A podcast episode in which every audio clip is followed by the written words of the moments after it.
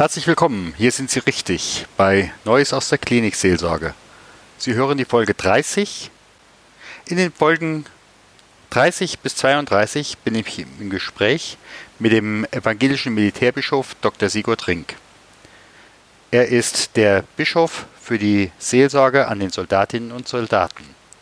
Seelsorge muss dahin gehen, wo es schmerzt und wehtut. Mein Name ist Stefan Hund von stefanhund.com, evangelischer Klinikseelsorger, Coach und Mediator.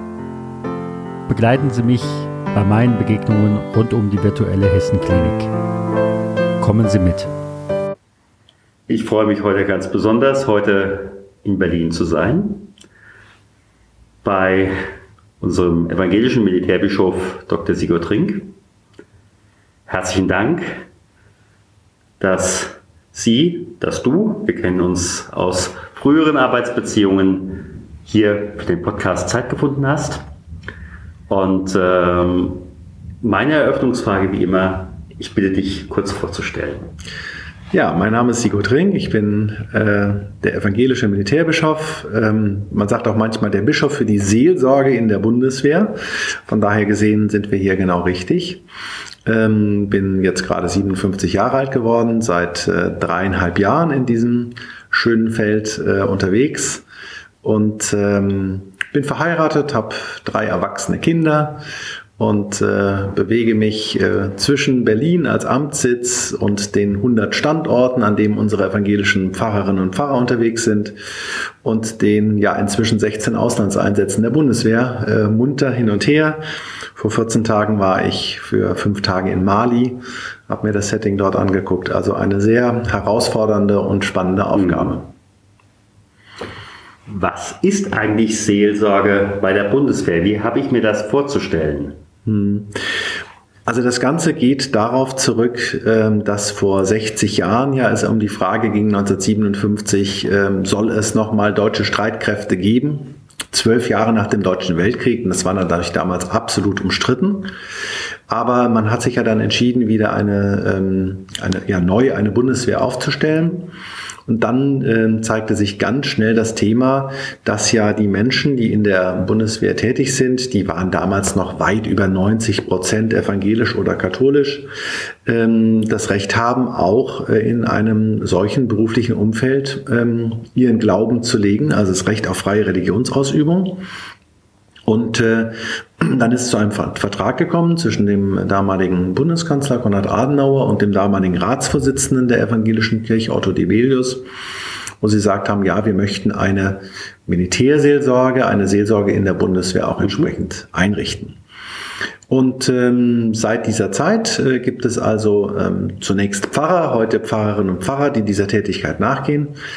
Interessanterweise werden sie neben ihrer Ordination als Pfarrer auch zu Bundesbeamten auf Zeit ernannt, mhm. denn sie sind ja häufig in Kontexten unterwegs, die auch einer ganz hohen Geheimhaltung und Sicherheitsstufe unterliegen, äh, sodass der Staat auch ähm, weiß, dass er sich loyal auch auf diese Menschen verlassen kann. Und ähm, in der Regel ist es so, dass der Pfarrer oder die Pfarrerin einem bestimmten Standort Pfarramt zugerechnet äh, wird. Also nehmen wir mal an Munster, mhm. in der Lüneburger Heide oder in München oder woanders. Ähm, und äh, dort hat er sozusagen seinen äh, Sitz und wird assistiert von einem Pfarrhelfer oder einer Pfarrhelferin, die ihm in administrativen und diakonischen Seiten, äh, Fragen zur Seite steht. Mhm. Wie stelle ich mir das jetzt konkret vor, wenn ich jetzt äh, meine, an meine Kirchengemeinden denke, da ist jemand vorbeigekommen oder mhm. da hat jemand angerufen und hat gesagt, Herr Pfarrer, ich brauche mal Zeit von Ihnen. Mhm. Wie läuft denn das bei der Bundeswehr? Gibt es da auch vielleicht auch Unterschiede, ich sag mal, zwischen Mannschaftsdienstgraden und Offiziersrängen äh, oder wie mhm. läuft das? Genau. Also in der ähm, Seelsorge in der Bundeswehr, im Gegensatz zu ganz, ganz vielen anderen Ländern, ist es so, dass der Militärgeistliche keinen Rang hat. Wir sagen so ein bisschen immer im Bilde gesprochen, ähm, der, ähm, äh, es ist immer der Rang des Gegenübers sozusagen. Also wenn ich mit einem Gefreiten spreche, spreche ich mit einem Gefreiten. Wenn ich mit einem General spreche, spreche ich sozusagen mit einem General. Der äh, Militärpfarrer, die Militärpfarrerin hat keinen eigenen Rang und ist auch dementsprechend vortragsberechtigt bei allen Stufen. Also er kann eben auch zum Oberst oder zum General gehen. Äh, das mhm. wird ihm nicht äh, verwehrt werden. Mhm. Und ähm, ganz praktisch muss man sagen, es ist eigentlich auch äh, viel Parallele zum Gemeindepfarramt äh, der Gestalt, dass die Kernaufgaben eines Pfarrers, einer Pfarrerin, nämlich äh, Verkündigung auf der einen Seite in Andachten und Gottesdiensten, Seelsorge als Herzstück des Pfarramtes, was in der Bundeswehr eine ganz, ganz große Rolle spielt, und Unterricht, das ist bei der Bundeswehr der sogenannte lebensgrundliche Unterricht. Diese drei Kernaufgaben prägen auch ganz stark das, ähm, die Tätigkeit eines Militärpfarrers oder einer Militärpfarrerin. Und ich glaube, ähm, man darf durchaus sagen, dass äh, die Seelsorge wirklich das Herzstück ist. Also mhm. Äh, Militärpfarrerinnen und Militärpfarrer werden sehr häufig äh, seelsorgerlich in Anspruch genommen. Ähm, natürlich in den oft gefährlichen Einsatz, Auslandseinsätzen, mhm. ähm, aber auch ähm, es ist ein kirchlicher Dienst in der Arbeitswelt, mhm. äh, auch wirklich ähm, vor Ort. Wir haben eine Pendlerarmee, äh, wo Menschen ganz, ganz viele Strecken hinter sich bringen müssen. Wir haben häufig Abwesenheiten von der Familie. Und Sie müssen sich vorstellen, dass äh, die Soldaten ja in der Regel, sage ich mal, irgendwo zwischen 20 und 35 Jahren alt sind. Also da sind junge Familien mit jungen Kindern, jungen Müttern, jungen Vätern, wo es einfach unheimlich viele Sachen gibt, äh, die es auszutarieren gilt und dementsprechend auch viel Bedarf an seelsorgerlicher Begleitung. Mhm. Wenn ich jetzt äh, nochmal gucke in der Gemeinde, äh, habe ich ja vielleicht auch ein paar Menschen in exponierter Stellung. Ähm, wäre jetzt hier in dem Fall, du sagst eben der General, ähm, kommen die dann in dem Moment auch zu dem Standort Geistlichen oder zur Standort Geistlichen? Oder ist das eher, ist das eine Komm- oder eine G-Struktur? Oder mm. kommt das jeweils ja. auf den Menschen an, der in den jeweiligen Bezügen steht. Ja, also es ist für die Pfarrerinnen und Pfarrer zunächst mal, würde ich sagen, und wie ich es wahrnehme, bin am Montag wieder auf Standortbesuch, ganz stark eine G-Struktur. Mhm. Ähm, der Pfarrer, die Pfarrerin sind an dem Standort in der äh, Kaserne und äh, sie sind, äh, wie man mal gesagt hat, der eine andere. Sie sind mhm. der Zivilangestellte in Anführungszeichen, der Pfarrer, die Pfarrerin, äh, sie sind, ähm, wenn sie nicht im Auslandsansatz unterwegs sind, ähm, gehen sie immer in Zivil. Sie gehören nicht zu den Uniformierten, äh, sie haben keinen bestimmten Rang und dergleichen mehr. Und äh, dementsprechend ähm, haben sie schon eine Sonderstellung auch in der mhm. Kaserne und äh, müssen sich als solche natürlich auch immer wieder ins Gespräch bringen. Mhm. Und ähm, da ist ähm, der Pfarrhelfer oder die Pfarrhelferin, die häufig auch aus dem Kontext der Bundeswehr kommt, mhm. ähm, eine äh, ganz wichtige Brückenstellung, mhm. äh, um den Pfarrern, die, wenn sie zum Beispiel neu eingestellt äh, werden, häufig bis dahin überhaupt nichts mit Bundeswehr zu tun hatten. Ähm, nicht, weil also früher, also in den früheren Generationen haben Theologiestudierende mussten keinen Wehrdienst leisten oder haben entsprechend verweigert, wie auch immer ähm, werden sozusagen an dieser Stelle eingeführt ähm, in das, was Bundeswehr bedeutet.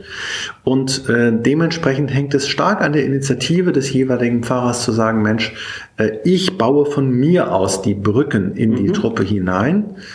Und dann ist natürlich äh, Seelsorge und seelsorgerliche Begleitung äh, etwas, wenn der Erstkontakt erstmal stattgefunden hat und man, man weiß, ach Mensch, das ist jetzt hier die Pfarrerin vor Ort, dann fällt es einem selbst natürlich auch leichter zu mhm. sagen, Mensch, Klar. ach, ich bin in einer schwierigen Situation, ich möchte jetzt wirklich mal ein qualifiziertes Seelsorgegespräch haben. Mhm.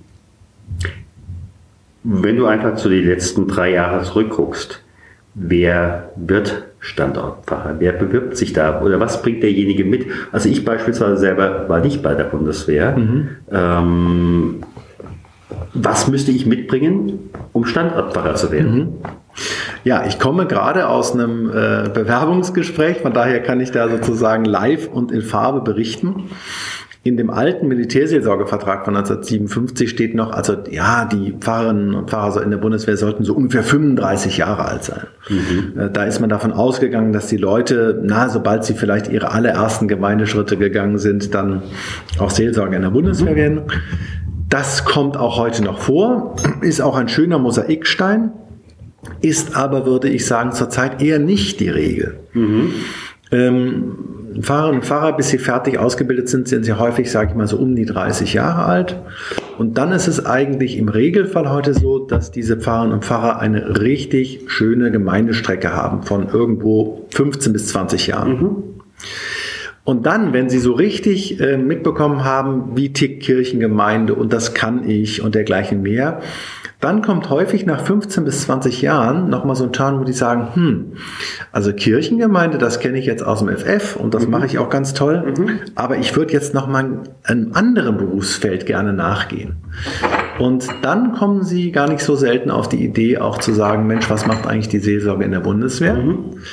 Und ähm, so dass viele Bewerber, die wir zurzeit haben, irgendwo zwischen Mitte 40 und Anfang 50 sind und sagen, ach Mensch, jetzt möchte ich noch mal mindestens sechs, maximal zwölf Jahre in diesem kirchlichen Dienst in der Arbeitswelt machen. Und ich muss sagen, ähm, wir fahren ausgesprochen gut damit, äh, wirklich ähm, gestandene Gemeindepfarrerinnen und Pfarrer zu gewinnen, ähm, weil sie einfach die Grundvorzüge des Pfarramts natürlich auf diese Weise schon ganz toll eingeübt haben. Mhm. Mhm. Gäbe es auch Gründe, jemand, zu jemand zu sagen, das passt nicht? Äh, Es gibt zunächst mal ähm, formelle Gründe. Ja.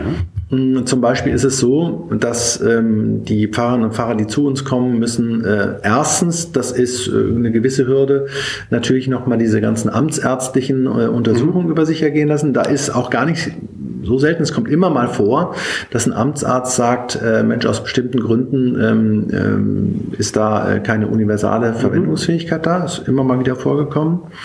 Und das Zweite, ähm, das sage ich eher mit so einem Augenzwinkern, ist auch eine Sicherheitsüberprüfung. Ähm, also äh, auch da wird nochmal geschaut sozusagen, mit wem haben wir es da zu tun. Ähm, also das sind die formalen Kriterien, die man an der Stelle erfüllen muss. Wir freuen uns natürlich sehr, wenn Anknüpfungspunkte gegeben sind über eine klinische Seelsorgeausbildung, also eine qualifizierte seelsorgerliche Ausbildung an der Stelle nochmal. Ähm, oder ähm, eine ganze Reihe von Kolleginnen und Kollegen haben auch schon Erfahrungen, erste Erfahrungen mit dem ähm, Umgang, sage ich mal, mit Uniformierten. Also Stichwort Notfallseelsorge zum Beispiel, Stichwort Polizeiseelsorge, Stichwort Feuerwehrseelsorge. Das kommt gar nicht so selten vor, dass Leute da ihre Berührungsängste sozusagen verloren haben und dann sagen, ach Mensch, das kann ich mir auch vorstellen für jeden Tag. Ja, Gott sei Dank ist nicht so manche, so manche kriegerische Auseinandersetzung jeden Tag. Ich habe im Vorfeld in der Facebook-Gruppe einfach mal gefragt, welche Frage soll ich denn dem Militärbischof stellen? Und da hatte ich unter anderem von Friedhelm Wachs die Rückmeldung, er schreibt, wie manifestiert sich die Veränderung und die Suche nach der Hinwendung zu Gott für Soldaten nach einer Verwundung, vielleicht auch nach einer schweren Verletzung im Kampf? Welche Veränderungen sind da bei Menschen zu beobachten? Gibt es da vielleicht sogar was zu erzählen? Jetzt nicht im Sinne von äh, die konkrete Person, aber vielleicht etwas verallgemeinernd. Mhm, ja. Also ähm, zunächst mal muss ich sagen, das ist ja auch vielleicht nochmal eine wichtige Information für die äh, Zuhörenden, dass ähm, wir die Pfarrerinnen und Pfarrer regelmäßig zur Truppe, wie man bei uns sagt, also zu den Soldatinnen und Soldaten im Auslandseinsatz auch begleitend dazu schicken.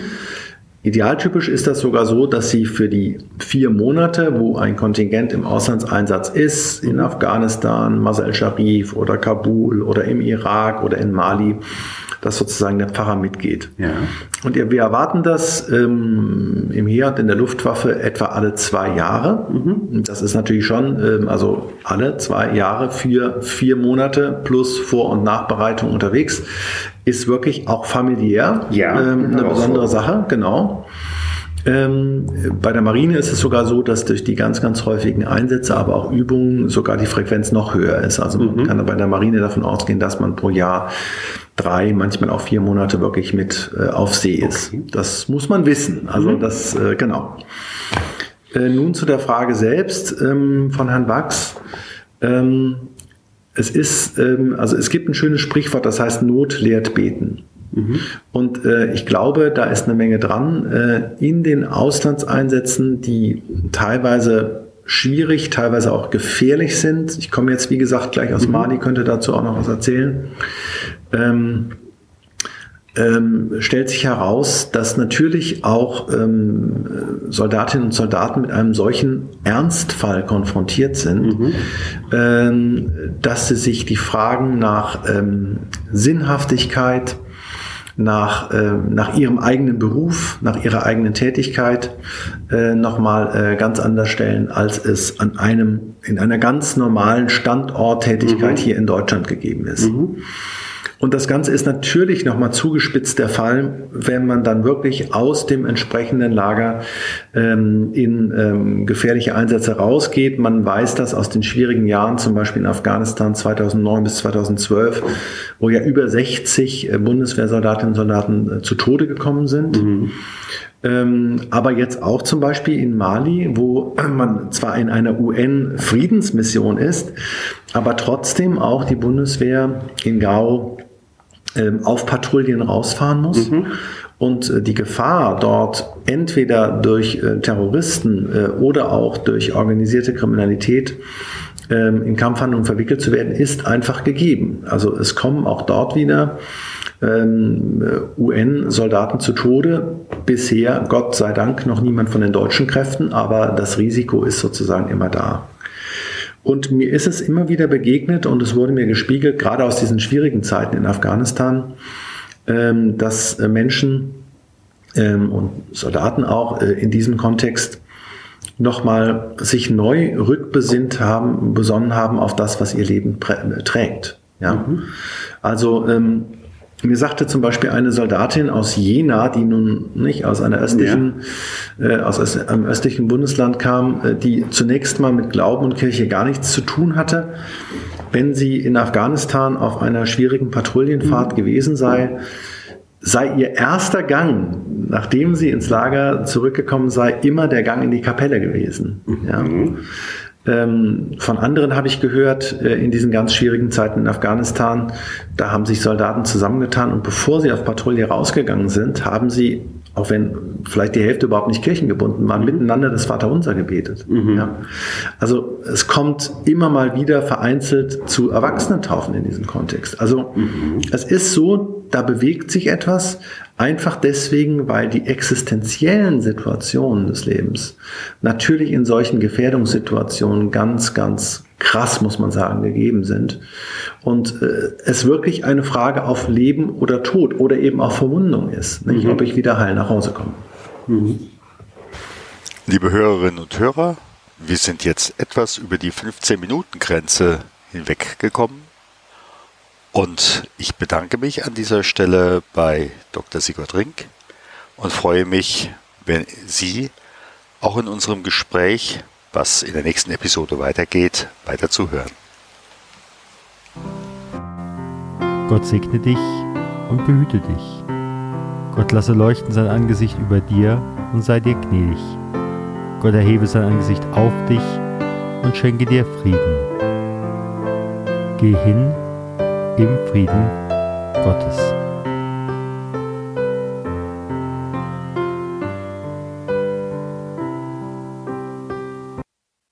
Herzlichen Dank für Ihre Zeit und Ihre Aufmerksamkeit. Hat Ihnen diese Sendung gefallen? So freue ich mich über Ihre Rückmeldung entweder über iTunes oder über die E-Mail podcast-klinikseelsorge at stefanhund.com.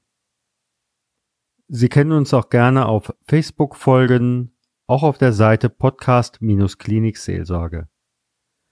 Vielen Dank und auf Wiederhören und vielleicht auf Wiedersehen.